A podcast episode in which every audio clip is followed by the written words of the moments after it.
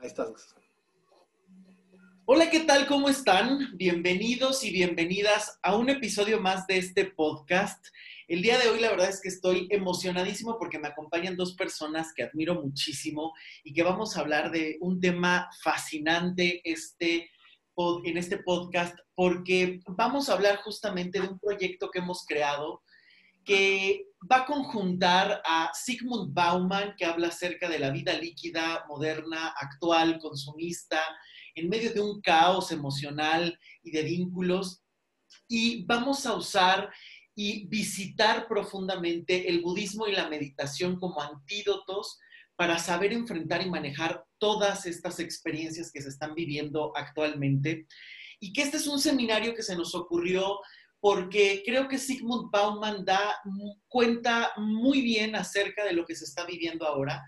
Eh, es un sociólogo polaco que murió hace tres años, pero dejó una obra vastísima con más de 50 libros publicados, más de 100 artículos, inclusive hay muchísima información en YouTube con videos, entrevistas, visitas acerca de su obra y la verdad es que es maravilloso, pero también hay que saber eh, desmenuzarlo y conocerlo, porque claro, hay eh, situaciones o cosas muy teóricas desde la sociología que a veces a lo mejor no se pueden comprender y que justamente buscamos que en este seminario vamos a hablar de esta perspectiva muchísimo más eh, digerido, muchísimo más realista, sobre todo para que lo puedas aplicar y comprender tu vida cotidiana.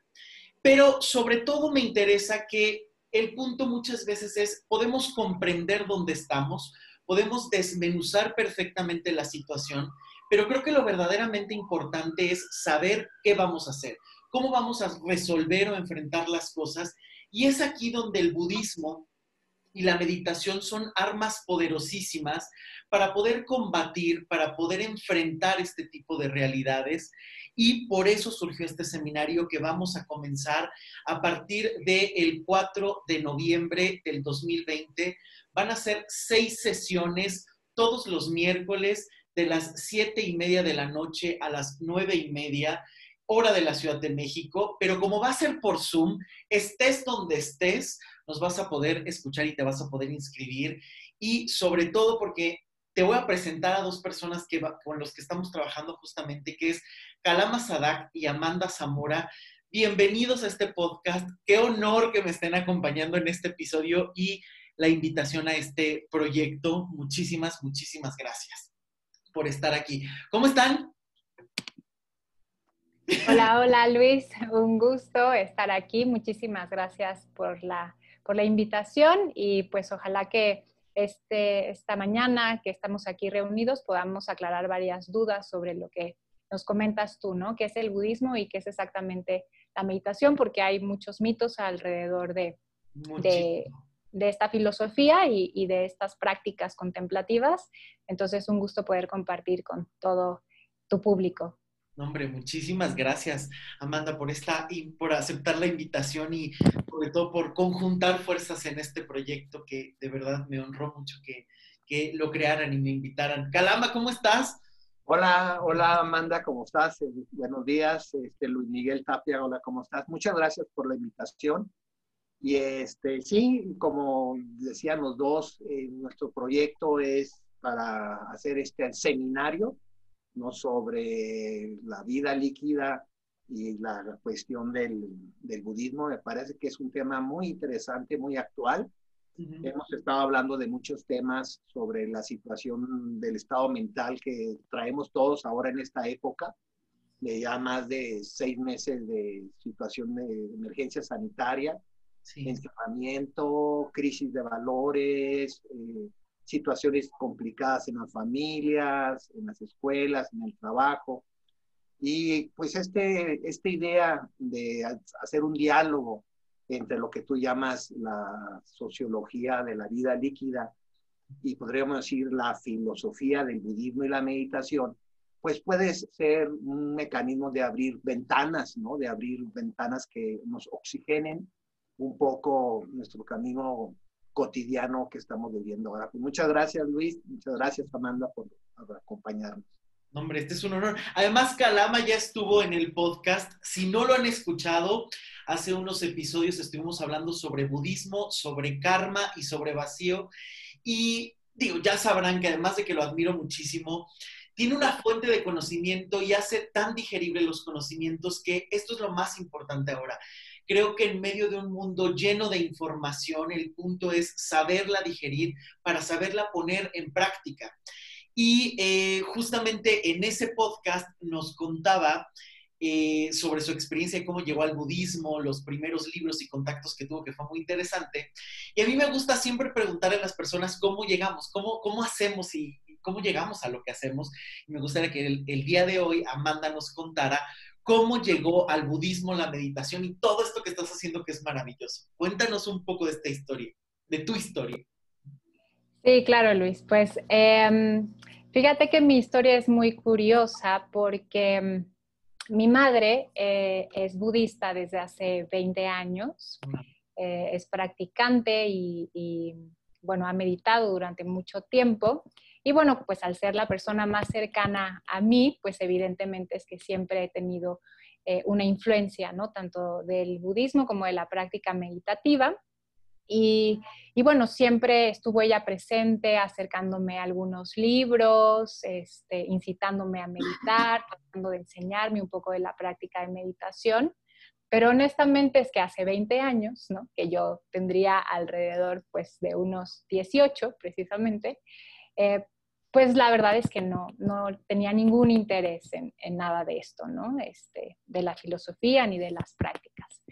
Eh, y bueno, también me acompañó mucho eh, el budismo en mi vida porque, o estuvo muy presente porque yo también en mi adolescencia eh, presenté algunos episodios de depresión y de ansiedad, ¿no? Entonces, mi madre, en el afán de tratar de ayudarme y conociendo el poder de la meditación y, de todo este conocimiento y toda esta sabiduría, pues me insistía mucho, ¿no? En, que yo pudiera adentrarme en estos temas como una solución viable a mis aflicciones mentales, de la, ya no tan adolescente, pero de la juventud. Y pues la verdad es que no, este, como bien sabes, también pues existe eh, la línea del psicoanálisis, ¿no? Este, por ahí también pues muchos amigos iban a, terapia psicoanalítica. Entonces, pues más bien yo empecé como a, tener eh, más experiencia o más bien traté como de darle cabida y solución a mis problemas a través de, del psicoanálisis. Eh, y a lo largo de los años, pues la verdad es que pues no, no me fue tan útil. No digo que no sea útil, por supuesto que sí, y creo que para mucha gente el psicoanálisis es una, posibilidad ¿no? de, solución, pero para mí no lo fue. Este, realmente yo seguía afrontando como muchos problemas, ¿no? Eh, llegué a una crisis de ansiedad muy, muy, muy fuerte, este, hace aproximadamente unos seis años, más o menos, siete años más o menos. Este, tuve que estar medicada también eh, para poder controlar estas crisis. Y en medio de todo eso, este, que el medicamento en su momento también me ayudó, porque pues también es otra alternativa cuando, cuando ya estás como muy metido en, tu aflicción y, no encuentras mucha solución, pues también es una, es una posibilidad. A mí me ayudó muchísimo estar medicada, por supuesto, pero sabía que eso solo era como como, tapar, como, tapar un poco, ¿no? Que, que, había cosas más profundas, que esto solamente iba a ayudar un poco, pero ¿qué iba a pasar después, no? Tenía mucha preocupación de si siempre iba a estar medicada o no, si estas crisis iban a volver o no. Y entonces, pues todos aquellos libros que mi madre me regaló, este, empezaron ahora sí a salir, ¿no? De, del librero y empecé un poquito como como a leer, ¿no? Este, pues ¿qué, qué onda con eso del budismo y la meditación, porque aunque era muy cercano a mí, pues no lo conocía realmente, ¿no? Y de pronto, así llegó a mi vida un anuncio, no sé por qué, o sea, no, no recuerdo muy bien cómo, pero a través de Facebook, me parece. Hoy no, no tengo Facebook como tal, pero en aquella época sí lo tenía, hace siete años. Y llegó un, un anuncio este, de clases de budismo, ¿no? Este, donde pues encontré aquí a mi maestro presente Calama y además a la vuelta de la esquina, ¿no? Porque era un curso que se daba en, en, Tepepan, nosotros vivimos en Tepepan, entonces, bueno, pues uno siempre anda con los miles de pretextos en esta ciudad de que si vas, pero el tráfico y entonces ya no vas, entonces como que no había pretexto, parecía que todas las cosas estaban puestas ahí para iniciar, ¿no? En este camino y fue así como llegué, este, pues a budismo libre con, con Kalama y desde la primera clase, como tú bien lo dijiste, es que Kalama eh, tiene una manera de abordar el Dharma que conecta de una manera muy sencilla, de una manera muy cotidiana, que no hay forma de que no conectes ¿no? Con, el Dharma. Y así, clase 1, yo enganché totalmente, sentí que era lo que necesitaba y de ahí pues empecé este, este camino, empecé a, leer muchísimo este, pues, pues la filosofía budista, ¿no? Al Dalai Lama principalmente, otra autora que se llama Pema Chodron, que es como, ahí fue alguien como muy importante, a Thich Nhat Hanh. Este, me empecé a comer el budismo así, este, todos los días, día, noche, mañana, porque empezaba a encontrar una solución. Y además porque también en ese, en ese mismo lapso yo... Eh, me divorcié después de 20 años de estar eh, con una pareja, prácticamente toda mi vida, ¿no? De estar acompañada con alguien.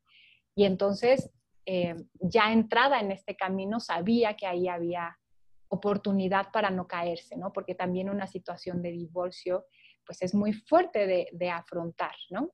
Y curiosamente, hablando de, de, esta parte mía muy personal de estar medicada y demás, me divorcié y a los seis meses de haberme divorciado, que yo creo que es un, lapso como del más rudo, yo decidí quitarme los medicamentos, ¿no? Decidí probarlo porque me sentía con la fuerza, porque sentía que el Dharma me podía ayudar mucho. Cuando hablo del Dharma, hablo de la filosofía budista y por supuesto porque estaba meditando, estaba meditando mucho, entonces me sentía con una fuerza mental donde yo dije, bueno, lo peor que puede pasar es que regrese al medicamento. Hay que retomarlo, claro. Exacto. Y, mucha gente me decía, oye, Amanda, pero ¿cómo ahorita? ¿no? Mi médico también, Amanda, pues te acabas de divorciar, estás pasando por un duelo, este, ¿no? Hay mucho sufrimiento ahí de, de por medio, no es recomendable ahorita que lo, y, que lo hagas, ¿no?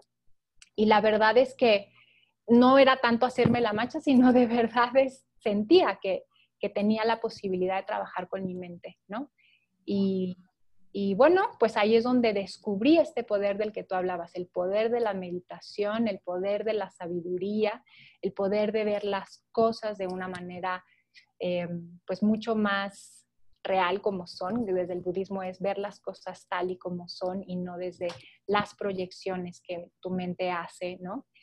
Y eso te puedo decir que pues me ha dado todas las herramientas para vivir los altibajos de la vida, porque esos también son reales, uno no vive en, un mundo color de rosa, pero sin, lugar a dudas creo que cuento con, con herramientas gracias al Dharma y a la meditación para poder sostenerme, ¿no? Este, para poder tener una mente lo suficientemente balanceada. Hay mucho camino que hacer, este, no, eh, no soy una persona iluminada, hablaríamos en el budismo, ni mucho menos, tengo mis aflicciones, pero al menos no me azotan, ¿no? Y al menos no estoy en picada. Entonces ya desde hace seis años te puedo decir que no he tenido ningún episodio eh, ni depresivo, ni ansioso, este, ni cercano a ninguno de los dos. Eh, asumo parte de mis emociones como son, hay, a veces hay tristeza, a veces hay alegrías, este, hay de todo porque somos seres humanos, pero uno las, las afronta de una manera muy, muy distinta, ¿no? Y esa es un poco, pues, la historia por la que estoy en este mundo eh, del budismo y por lo que también ahora tengo un genuino interés en poder compartir eh, lo que es la meditación, ¿no? Y compartir junto con Kalama el Dharma, porque sé que, pues, puede ayudar a muchas personas, ¿no? Puede ser útil para, para que las personas puedan afrontar sus, sus problemáticas. Eh, como todo en la vida, pues hay eh, circunstancias a veces que te favorecen y, no digo que sea la única opción, así como para mí no lo fue el psicoanálisis y sí lo ha sido el budismo, pues a lo mejor también habrá personas que puedan buscar en este camino una opción para ellos. Seguro que sí. Muchísimas gracias por compartirnos esta historia tan buena y genial y que además da testimonio justamente de cómo el budismo puede cambiar vidas. Pero quiero que, que me expliquen, que me cuenten realmente qué es el budismo, porque yo creo que ahora ya la gente cree cualquier cosa, se distorsiona la realidad. Estamos justamente, Bauman, eh, retoma mucho un concepto que a mí me gusta muchísimo, que es el lumpen proletariado espiritual, o sea, estas personas que todo el tiempo están buscando por moda, por hobby, embarradas, superficiales de eh, lo que se cree que es el budismo, la cábala, el tarot y cualquier cosa que suene a moda, que suene a bonito, que suene estamos en paz y nos vemos bien en Instagram para la foto y los likes pero que nunca se profundiza realmente en los conocimientos, ni siquiera sabemos realmente qué pertenece a qué, porque ahora creo que también estamos en una sociedad que todo es un híbrido, que todo es una mezcla de todo. No comprendo esto, pues te lo relleno con aquello y lo parcho con más allá. Entonces, realmente, ¿qué es el budismo? en pocas palabras, Ándale, ándale. El budismo podríamos definirlo como una forma de vida, una manera de vivir la vida. Muy bien. Y eh, antes de dar un poquito más profunda la definición, eh, sí hay que entender una, en dónde estamos, ¿no? Porque nosotros, un poco lo que decía Amanda, lo que nos interesa es que el budismo esté actualizado, que es un budismo para hoy.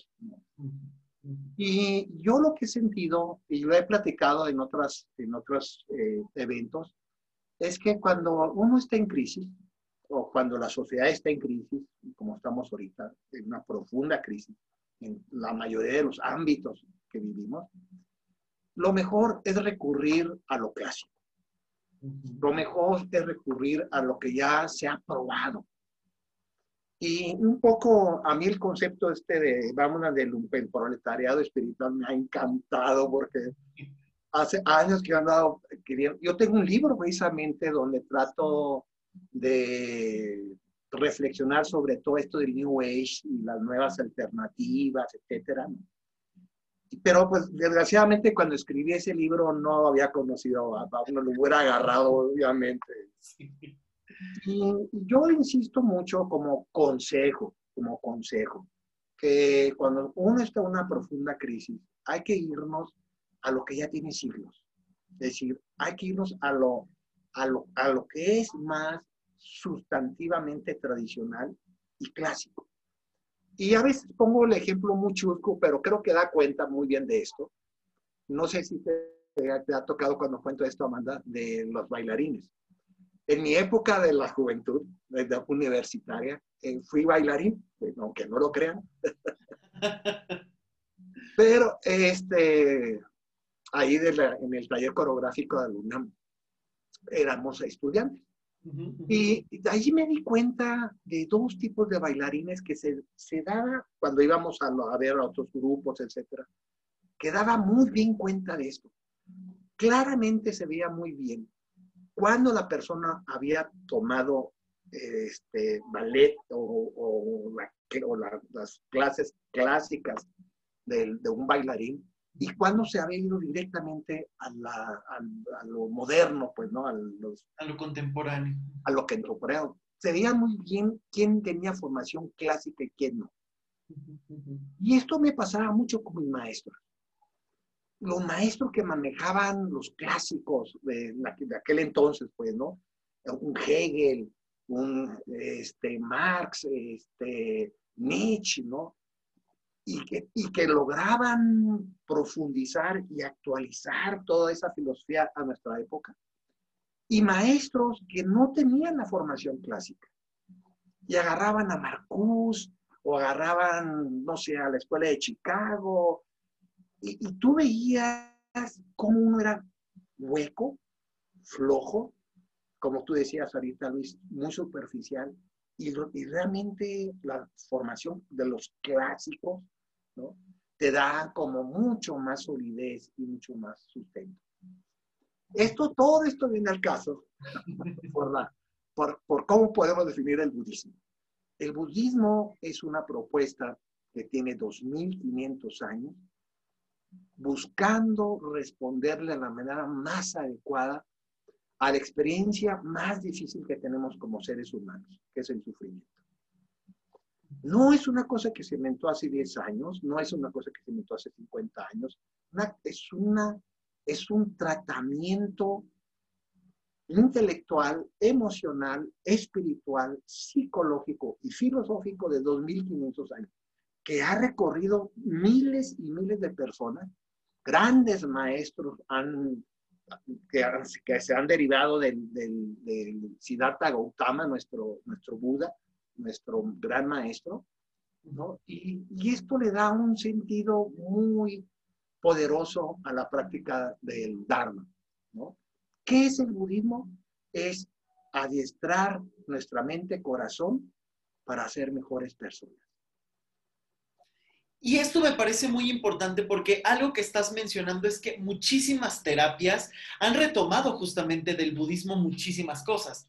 El psicoanálisis, la terapia breve estratégica, las mismas constelaciones familiares han retomado postulados muy importantes del budismo, el respeto a la vida. También, claro, Claro, claro, claro. La misma, incluso física cuántica, la física, algunos postulados han devenido y han habido un diálogo impresionante entre las eh, corrientes budistas, porque además hay muchas corrientes budistas. Algo que me interesa muchísimo que nos hablen de esto es que budismo libre trabaja un budismo que no es, eh, que es laico.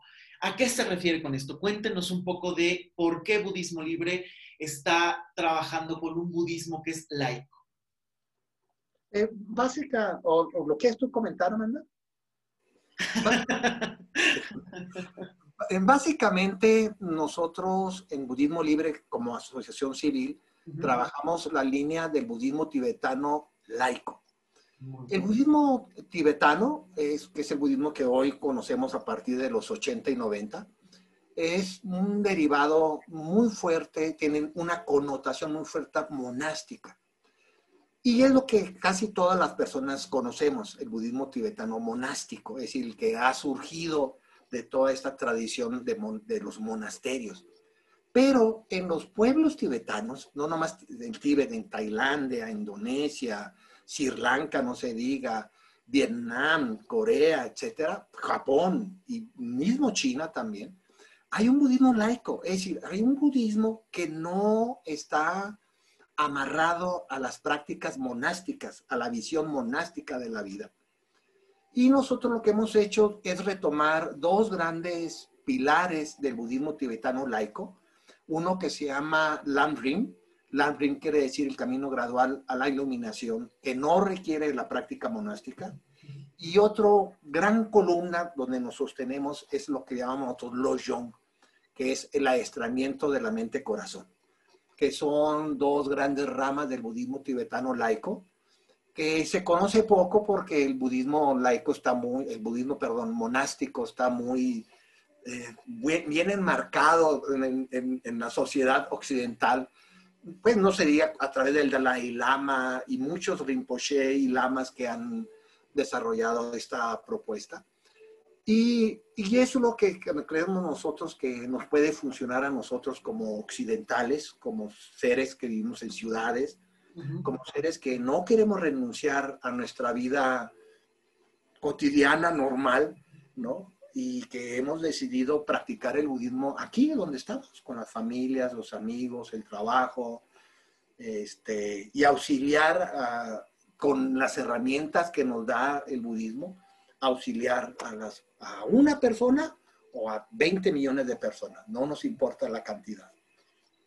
Y en este punto me gustaría que me comentaran, porque obviamente ustedes están todo el tiempo en contacto con gente a través de los retiros que están haciendo, tanto virtuales como presenciales, a través de los cursos que han venido dando. ¿Cuáles son las dudas o confusiones principales que hay con las que llega la gente? ¿Qué no es budismo? Me gustaría que nos expres, que nos comentaran un poco de esto, porque creo que aquí hay infinidad de dudas, de confusiones, que seguramente les están expresando todo el tiempo cuáles son las más comunes o habituales.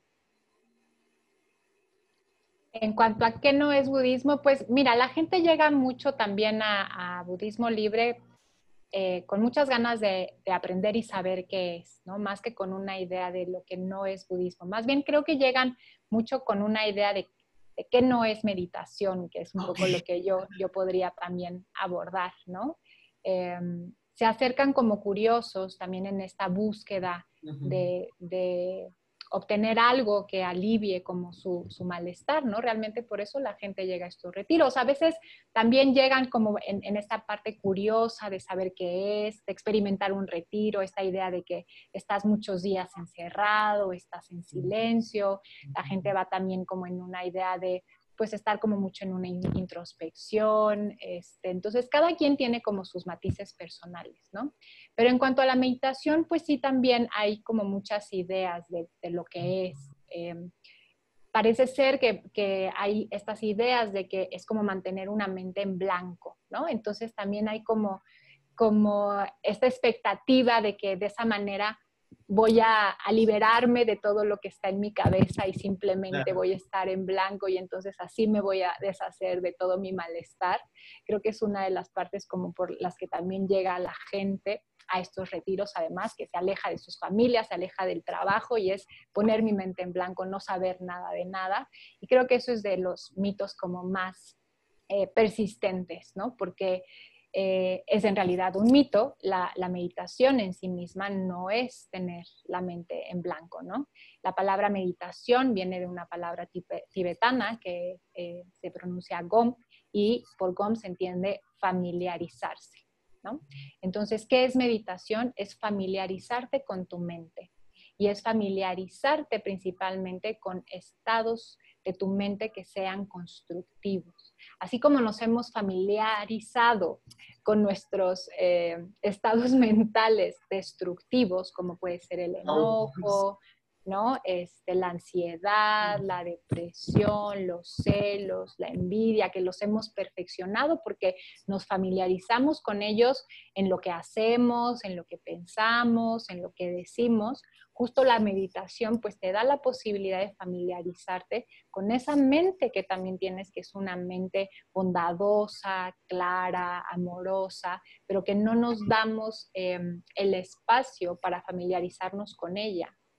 Entonces la meditación en principio tiene como esa, ese centro, que es familiarizarte con ella y familiarizarte también para saber cómo está. A veces ni siquiera nos paramos y nos detenemos a saber dónde está nuestra mente. Realmente vivimos en un piloto automático todo el tiempo y, no nos damos oportunidad de observar nuestra mente, ¿no? Observamos lo que hay en el exterior, observamos al otro todo el tiempo y lo estamos criticando porque si hacemos una exploración minuciosa, ¿no?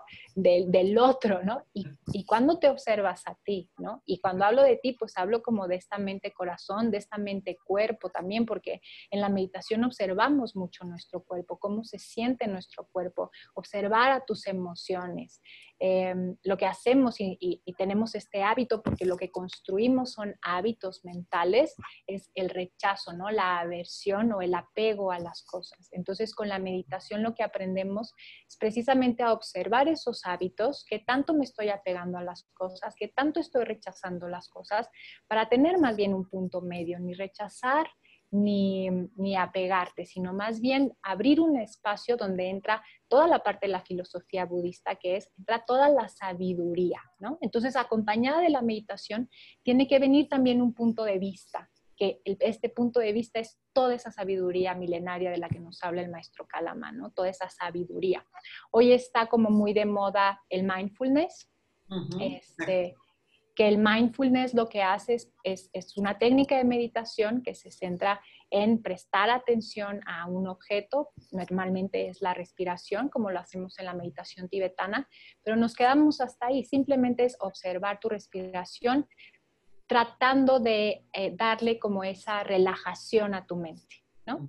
Y es muy viable y es muy bueno y es muy buena práctica. Claro que todos necesitamos un descanso de nuestra mente y ya con eso, de hecho en la meditación este, budista tibetana comenzamos desde ahí.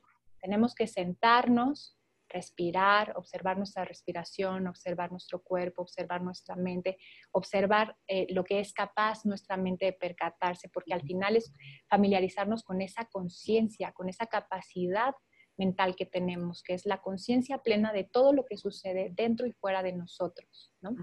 Em, y justo eh, eso es muy bueno porque permite relajar a tus pensamientos. Tu cabeza todo el tiempo está como un chango loco, pensando en una cosa, pensando en otra, pensando en, el pasado, pensando en el futuro, este, pensando en la media hora, pensando en que ya se termine esta clase porque tengo que hacer otra cosa. Estás totalmente agitado todo el tiempo y no te permites un descanso. Entonces, mindfulness o atención plena eh, o satipatthana dentro del, del budismo, ¿no? o shamatha, que es esta eh, técnica donde simplemente estás atendiendo un foco de atención, que es tu respiración, asientas tu mente, te das oportunidad de descansar.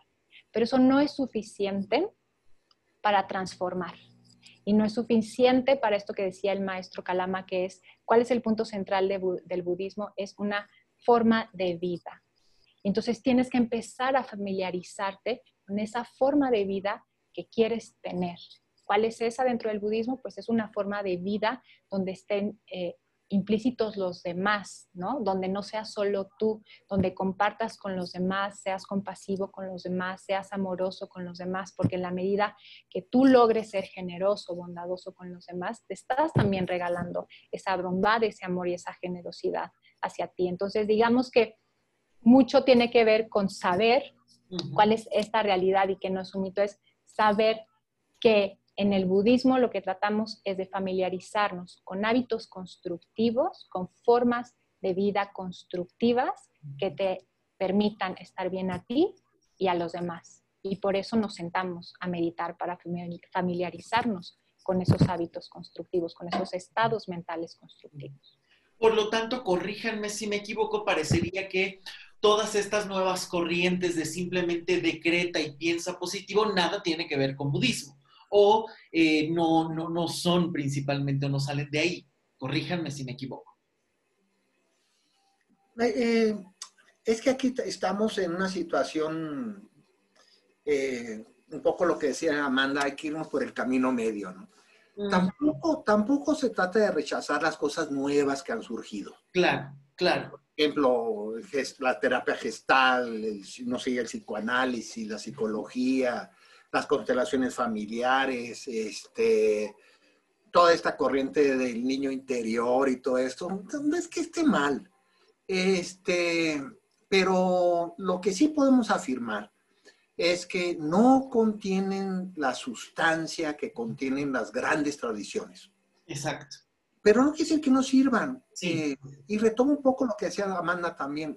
Hay personas que le pueden funcionar, pero en general podríamos decir, no logran ir a la raíz de lo, que queremos superar, que es el malestar y el sufrimiento, ¿no? Que hablaba también Amanda de eso, ¿no? El malestar en, el budismo le llamamos dukkha, que es una sensación de constante insatisfacción. Y todas estas nuevas herramientas que precisamente en mi libro los capturo yo como... ¿Cuál es el libro para que nos lo recomiendes? ¿Dónde lo podemos encontrar? Es un libro que está editado por editorial Pax y se llama, es que tengo, no me acuerdo muy bien, pero se llama el, desarrollo del camino espiritual. Muy bien. Se puede encontrar también en la página de Budismo Libre. Sí, ahí está también en la, página de nosotros de budismolibre.org y está en la editorial Pax y hay existencias. ¿eh? Ah, perfecto. No, sí, lo se puede comprar ahí o pedir por internet. Sí. Y, y, esta, y esta, podríamos decir, situación de, mira, el problema es, y a ver si podemos estar de acuerdo los dos aquí, que cuando las personas descubren algo que les sirve algo, lo totalizan. Sí. Lo, lo, lo haces absoluto. Sí. Van a un retiro, no sé, de, del niño interior ¿no? Y les dan una terapia ahí de, para superar las frustraciones infantiles o las relaciones con su padre, con su madre, con los hermanos, etcétera. Y ya creen que con eso pueden totalizar su experiencia de vida con eso. Y aquí es cuando entramos ya a los, al, al podríamos decir, al déficit que todas las teorías que están enmarcadas en esta propuesta de New Age caen porque pueden ser efectivas para, para ciertas problemáticas y ciertas situaciones. Pero si la quieres tú totalizar, ya no te funciona. Y es que creo que aquí etcétera, ¿no? Y es que creo que aquí es donde se entra en un tema muy complejo, donde justamente estabas hablando de que no se retoman los clásicos. Las nuevas propuestas de New Age que pueden tener buenos elementos se diluyen cuando justamente porque conociste un autor, porque leíste un libro, porque tomaste un curso, ya te vuelves especialista en algo. En lugar de seguir explorando o retomar todos estos clásicos de, ok, sí, eh, tal teoría, tal ejercicio está basado en ciertos elementos, en lugar de investigar, leer qué hay más de fondo, es quedarse un tanto como en la superficie. Y creo que esta es la maravilla de budismo libre que busca realmente adentrarse en los temas, desmenuzarlos de una manera profunda, que no suena una embarrada de una plática de 15 minutos y se acabó, porque creo que ahora eh, se, quiere ver la, la sanación, el conocimiento, el aprendizaje, la comunicación todo tiene que ser rápido, inmediato, simple, sutil, donde ni siquiera podamos conectar con lo profundo. Y entonces, si los problemas no siguen esa lógica, porque evidentemente los trastornos emocionales, sociales, familiares no siguen esa lógica, no es que aparezcan y desaparezcan, los trastornos se pueden alimentar y en muy poco tiempo, en muy pocos meses, en muy pocas semanas, se pueden generar reales trastornos muy invalidantes como los eh, ataques de pánico, las paranoias, los trastornos obsesivos compulsivos, que se pueden generar literal en semanas o meses. Entonces el problema crece de una manera desmedida y si se busca que la solución sea tan simplista, tan reduccionista, es ahí donde entramos en un peligro constante, porque creo que es ahí donde ya eh, contactamos con problemas muy grandes y soluciones que no alcanzan ni siquiera a comprender el problema. Y esto lo hablamos en todos los niveles, a nivel personal, a nivel familiar, a nivel institucional, porque esta vida líquida, estos problemas cotidianos son transversales, están entrando en todos los niveles. Y el budismo, corríjanme si me equivoco, lo que busca es entrar en todas esas eh, dimensiones del ser humano, donde pueda comenzar primero a conocerse a sí mismo, la mente, las emociones, la acción, las palabras, y por el otro lado, al estar uno en paz, poder relacionarse de otra manera muchísimo más amorosa, generosa, retomando esta parte incluso que decía Amanda hace rato, ¿no? Creo que son elementos, la generosidad, la amistad, eh, el amor, que se van diluyendo. Los vínculos, los lazos se están perdiendo constantemente, pero ¿con qué los estamos contrarrestando? Y es aquí donde creo que el budismo es el antídoto real, no solamente como algo de acumular un conocimiento, sino volverlo algo que te permita caminar todos los días, que sea ese, esa balsa con la que puedas atravesar la sociedad líquida, ¿no? Creo yo. Pero me gustaría que nos hablaran justamente del budismo y este punto de eh, cómo se cultivan estos elementos como la generosidad, el amor y ver desde otra perspectiva el respeto y los vínculos con los seres humanos, que justamente es algo de lo que vamos a ir desarrollando más a fondo en el seminario que daremos en noviembre, pero me gustaría que nos explicaran cómo se desarrollan, cómo se mezclan, cómo se vuelven esa balsa para atravesar esta vida líquida. Sí, pues bueno, a mí me gustaría aquí comentar, Luis, a propósito de esto que dices, estamos muy acostumbrados a querer soluciones rápidas, ¿no? Un medicamento, una este, una sesión de sanación, etcétera, que nos quite todo el malestar. Y el budismo es precisamente todo lo contrario, ¿no? No es un mecanismo rápido, es adoptar una forma de vida y por lo tanto es un camino gradual y es algo que como tú lo dijiste muy bien con esa metáfora muy linda, es una balsa a la que te subes y te va a estar acompañando todo el tiempo, ¿no? Pero para eso también necesitas no solo sentarte a meditar, porque si no, nuevamente estamos cayendo en esta idea de me voy a sentar y entonces ya voy a ser la mejor persona y me voy a quitar todo el sufrimiento. Tiene que ver con una congruencia que incluso ayer me gustó mucho, tuviste ayer un, curso muy interesante sobre las emociones y cómo afectan al cuerpo y, enferman al cuerpo, y que tiene que ver con, este punto em, de la congruencia. Es decir, cuando yo me siento a meditar, estoy tratando de cultivar y de familiarizarme con estos estados mentales constructivos, ¿no? Y con estos hábitos constructivos. Pero ¿para qué lo hago cuando me siento a meditar, que es mi práctica formal? Para llevarla a la vida. Y es ahí donde realmente te vas a dar cuenta si está funcionando o no. Y el budismo lo que tiene es que el resultado no te lo va a venir a decir otra persona, te vas a dar cuenta tú es en tu experiencia y es ahí donde le confías el poder a la meditación y el poder a la, al Dharma ¿no? y a la filosofía budista. Es cuando te das cuenta que empiezas a construir esta manera mucho más armoniosa, mucho más estable, mucho más tranquila contigo y con los demás, que te da resultados de bienestar y que te separa o te, más bien te aleja, te aleja del sufrimiento, ¿no? Entonces, realmente es algo que tú puedes experimentar es algo donde tú te puedes dar cuenta por qué sí es un camino viable, porque nadie te lo viene a contar, porque aunque yo pueda dar clases de meditación y aunque Kalama pueda transmitir el Dharma, nosotros no somos quienes para decir que tu vida va a ser mejor o peor. Tú lo tienes que experimentar y lo tienes que llevar de manera congruente. Todo eso que has aprendido y todo eso con lo que te has familiarizado a tu entorno, a ti, a tu vida, con lo que dices, con lo que haces, con lo que piensas. Si no lo haces, es evidente que no vas a tener resultados. Es como ir al doctor porque te dolió el estómago, te da una receta, ¿no?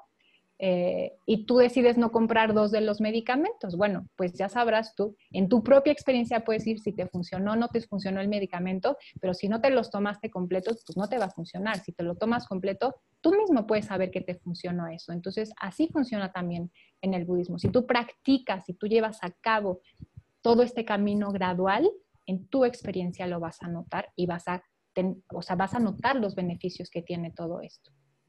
Y esto me gusta muchísimo porque justamente acabas de tocar un tema que me parece muy importante. Creemos que esto es algo que tiene principio y fin de manera rápida.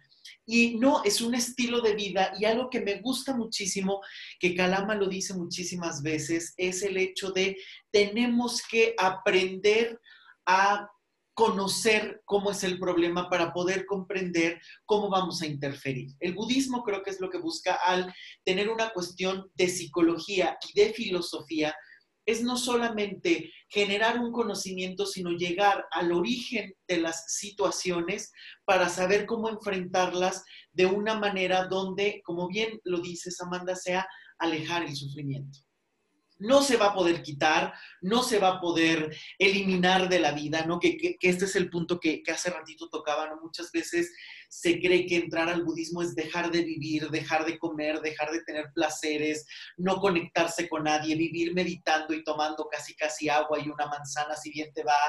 Eh, es, es como, sería como alejarte y creo que eso no es solo el budismo, tiene muchísimos otros elementos tiene muchísimas otras eh, acepciones que tenemos que ir descubriendo, pero me gustaría justamente que nos hablaran desde esta perspectiva del budismo, cómo va haciendo frente a estas emociones, qué tipo de meditaciones hay, qué tipo de herramientas nos puede ir brindando para desmenuzar el conocimiento y encontrar soluciones.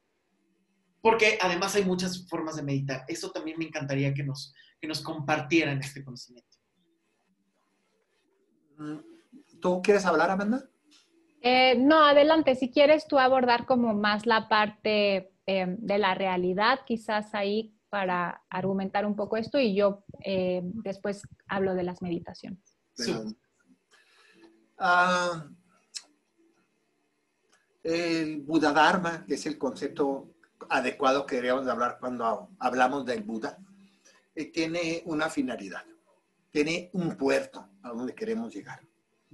Eh, con esa balsa que tú hablas, ¿no? Para nosotros la balsa es el budismo, ¿no?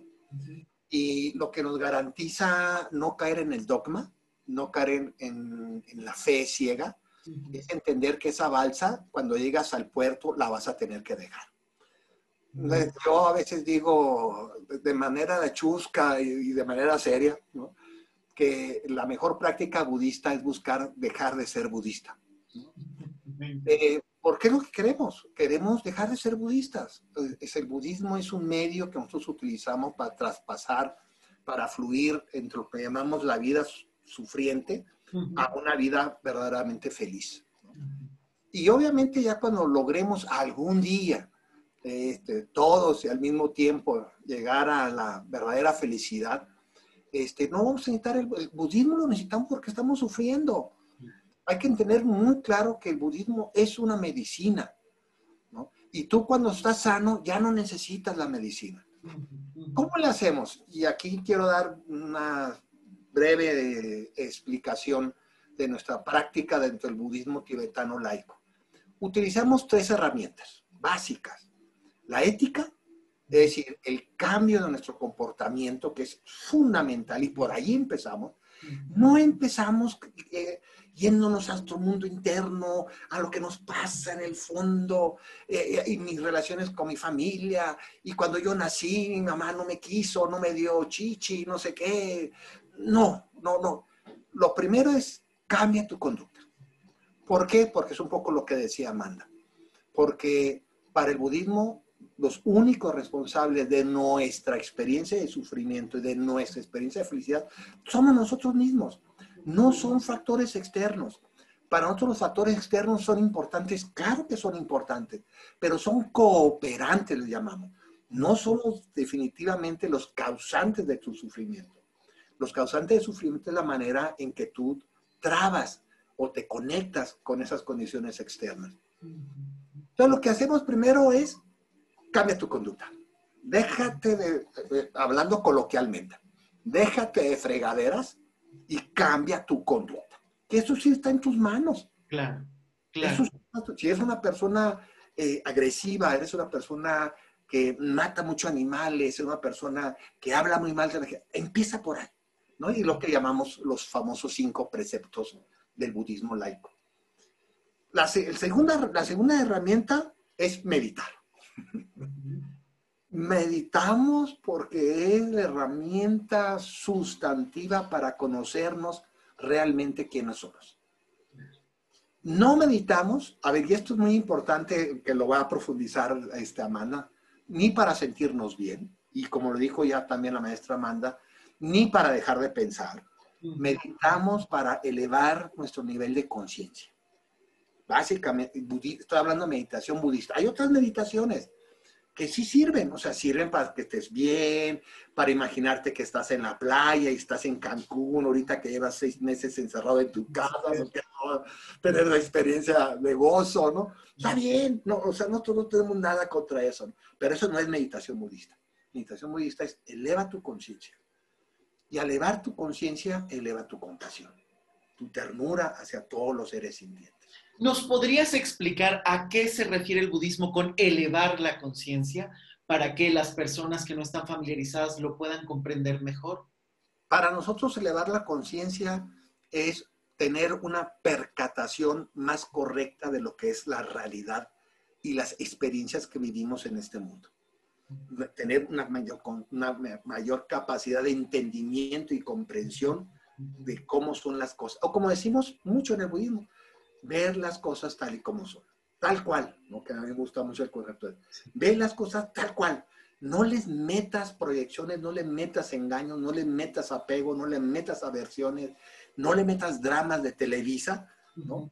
Para que puedas, podamos ver bien las cosas, ¿no? Y, la herramienta fundamental es la meditación. También el estudio, ¿eh? Y también, obviamente, eh, los cursos, los retiros, las conferencias, los seminarios, nos ayudan a estar refrescando conceptual e intelectualmente el entendimiento de esa realidad. Para el budismo, el entendimiento es fundamental y esa es la tercera rama que utilizamos. Le llamamos sabiduría.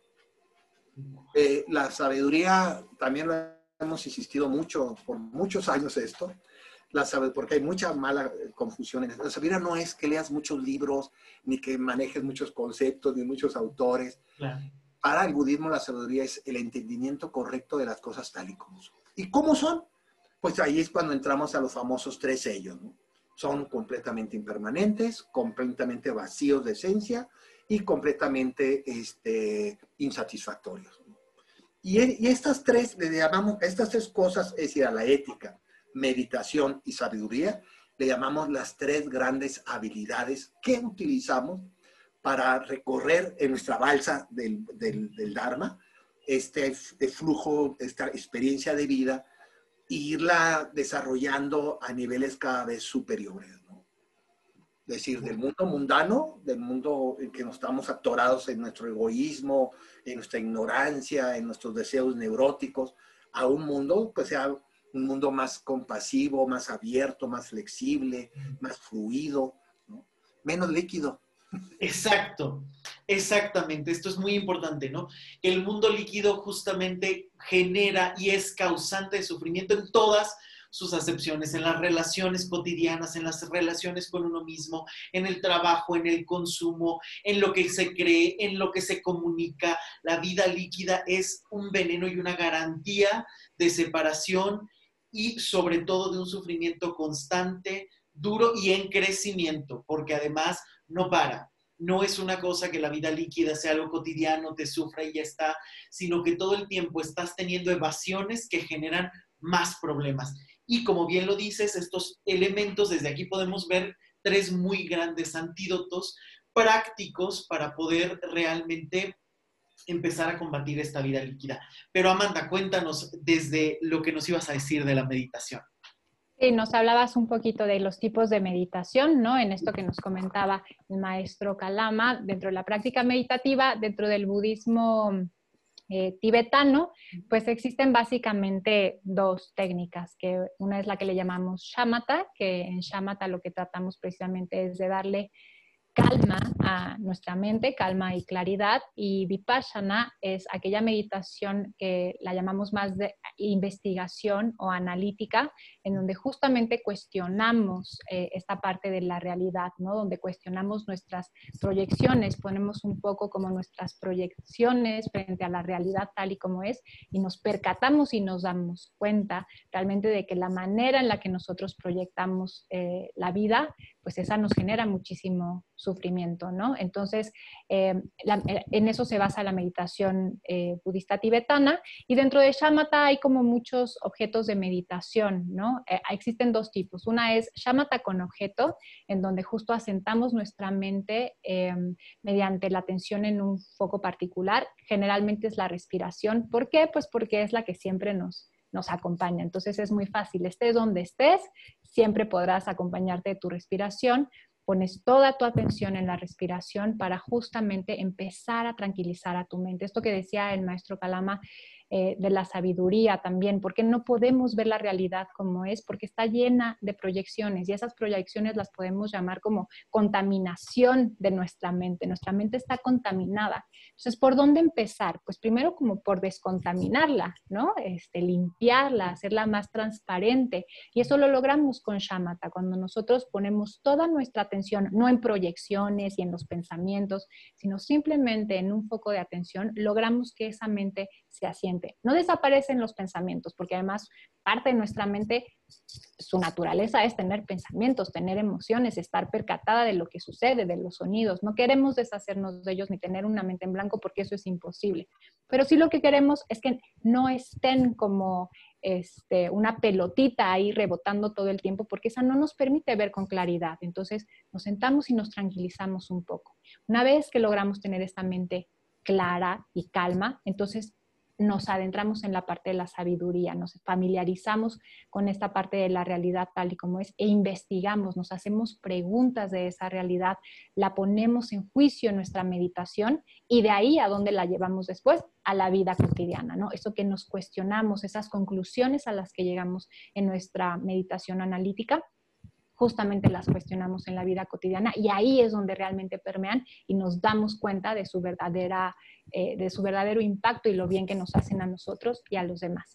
Ahora, por otro lado, dentro del shamatha, que es para calmar nuestra mente, eh, relajarla y asentarla, darle claridad, además de la respiración, hay muchos tipos de meditación. Podemos poner toda nuestra atención en los sonidos, poner toda nuestra atención visual en, algún lugar, en alguna flor, en algún árbol, siempre con un foco de atención específico.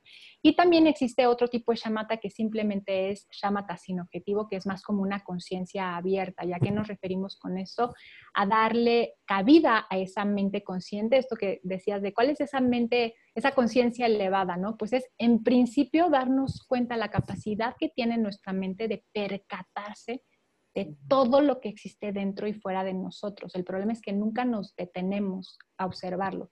Y al poder percatarnos de todo lo que sucede a nuestro alrededor y todo lo que sucede internamente, pues eso nos da una apertura y una amplitud de mente tremenda para empezar a conocernos más, a trabajar más, mejor con nosotros mismos, ¿no? Y cambiar también, transformar, lograr transformar esa mente de hábitos destructivos a hábitos más constructivos. Muy bien, bueno, esto ya está muchísimo más claro. Y bueno, pues la verdad es que el tiempo ya se nos está acabando, ni yo me lo puedo creer porque se me ha hecho nada, se me ha ido rapidísimo, pero me gustaría desde la perspectiva de cada uno que describiera lo que se va a poder encontrar en este seminario que vamos a dar a partir de noviembre, que es este diálogo entre Bauman y el budismo para vidas desechables y que titulamos así justamente porque se está viendo desde la vida líquida, las sociedades líquidas, la forma en la que nos estamos vinculando actualmente, todo es desechable, todo es pasajero, todo es completamente crear un personaje sin sustento, sin sustancia, para poder eh, ir transitando la vida cambiando y reciclando identidades, cambiando y reciclando cosas emocionales, cambiando y reciclando aquello que no nos sirve y desechando a la menor provocación. Me gustaría justamente que nos dijeran qué, esperan, qué, qué se va a dar en este curso desde su perspectiva, pues para cerrar con esto y que las personas que nos puedan acompañar, pues desde ya se puedan ir inscribiendo a este seminario. Pues me gustaría iniciar para que cierre mi queridísimo maestro Calama. Este, pues va a ser un seminario interesantísimo, ¿no? Precisamente la idea es ver este caos de vida que, al que nos enfrentamos en esta modernidad, ¿no? Esta vida desechable. Y pues desde mi parte, que voy a estar participando en este maravilloso seminario, pues invitarlos a que conozcan qué es la meditación, a que a que sepan cómo hacer una meditación, a que la experimenten, ¿no? Y se la lleven como una herramienta de posibilidad para, como antídoto a estas vidas líquidas, precisamente. Entonces, eh, para aquellos curiosos, pues es una gran oportunidad también. Para aquellos que no han meditado nunca, pues es una oportunidad para aprender, ¿no? Y llevársela como herramienta a sus vidas. Y para los que también han meditado, pues por supuesto también darle como este nuevo enfoque frente al tema que vamos a abordar. Así es que bienvenidos todos a este seminario. Será un gusto. Porque además esto que dices es muy, muy cierto, que se vuelva algo completamente cotidiano porque está abierto a todo público además no es que sea solo para budistas, no es que sea solo para sociólogos seguidores de Bauman, sino que está pensado para que todas las personas que quieran explorar realmente cómo enfrentar temas como las relaciones de familia, el vacío, las relaciones con uno mismo, las relaciones de pareja y el amor líquido y todo el sufrimiento que hay ahí, la forma en la que estamos consumiendo, cómo estamos enfrentando la soledad, esos temas son principalmente los que vamos a revisar en este seminario de seis sesiones de dos horas cada uno y sobre todo que está abierto a todo público porque lo que buscamos es que sea eh, esta conjunción de la descripción de la vida actual y hacer como esta radiografía de la sociedad actual y el budismo que dé estos antídotos y estas nuevas perspectivas para enfrentar esta realidad con estos nuevos temas. Calama, cuéntanos todo lo que nos vas a dar en este curso, en este seminario. ya, lo dijiste muy bien, eh, Luis Miguel, y Amanda también lo complementó muy bien el seminario, eh, mira, para, para tu auditorio, para tu público. Todos estamos viviendo situaciones difíciles. Y obviamente que una de las situaciones que más estamos viviendo es esta famosa concepto de liquidez que Bauman trabaja, es este concepto de velocidad, de un cambio eh, constante, de una vida muy superficial, lo cual no quiere decir que esté mal o bien, ¿eh? sino simplemente que es muy superficial, es decir, con constantes cambios intensivos, ¿no? Y básicamente sobre lo que podríamos llamar, y que en el budismo trabajamos mucho, un gran vacío.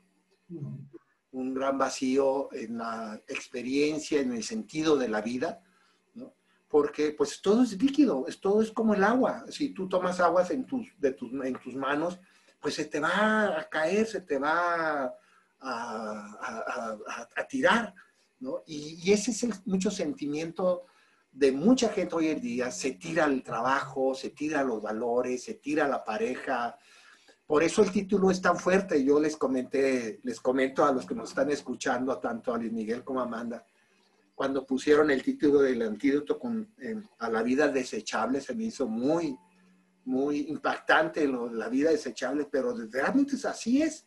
La vida cada vez, eh, diría la, la canción, eh, vale menos, los trabajos valen menos, las relaciones valen menos, las familias valen menos, y vamos a lo que trabaja es esa liquidez. Y lo que vamos a hacer es como, no quisiera hablar de un diálogo, ¿no? Más quisiera ver una reflexión, un, un ping-pong, podríamos decir, un juego de ping-pong entre la vida líquida y el budismo.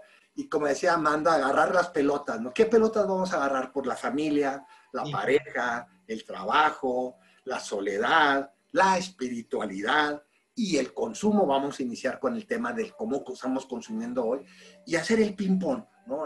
la pelota va a ser el consumo, la pelota va a ser la pareja, la pelota va a ser la soledad, la pelota va a ser las formas laborales que hoy tenemos.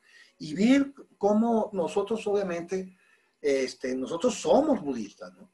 Y tenemos la obligación de poder tener respuestas, por lo menos algo razonables, algo lógicas, algo, yo no estoy diciendo la respuesta ni, ni la verdad, estoy diciendo algo lógica que nos ayuden a fluir en este juego del ping-pong de la liquidez que estamos viviendo. Y que seguramente se va a ir profundizando si nosotros mismos no utilizamos sistemas para que podamos de una u otra manera tener otro tipo de respuestas y otro tipo de formas de vida, de formas de trabajo, de formas de llevar la pareja, de formas de llevar la soledad, de formas de hacer el consumo diferente a lo que nos están imponiendo en esta sociedad tan agresiva y tan poderosa que es la sociedad mercantil hipercapitalista de la sociedad líquida postmoderna, como dicen muchos. Eso sería el seminario. Vamos a, pensar, vamos a pensar. En la invitación que hace Amanda de meditar, yo la hago a la, a la, a la invitación de reflexionar y poder salir bien, con mejores capacitación, con una mejor capacitación para fluir mejor en esta vida, en estos días, en estas semanas años que nos quedan de vida. Pues, Eso va a ser el seminario, todos invitados, obviamente. Y creo que además es el momento justo porque en medio de toda esta pandemia, en medio de haber estado en el encierro, digo, muchos países de, de, donde nos están escuchando ya están abriendo sus rutinas cotidianas, pero regresar a esto después de una experiencia de encierro, o los países que todavía estamos eh, en, confinamiento para cuidar la salud, se han enfrentado a muchísimos temas que justamente buscamos desmenuzar de manera muy profunda y de manera muy rica en este seminario. Así es que ojalá que todos, todas se puedan inscribir cuanto antes. Toda la información la van a encontrar en nuestras redes sociales. eh, está la página de budismolibre.org y lo mismo mi página, luismigueltapiavernal.com.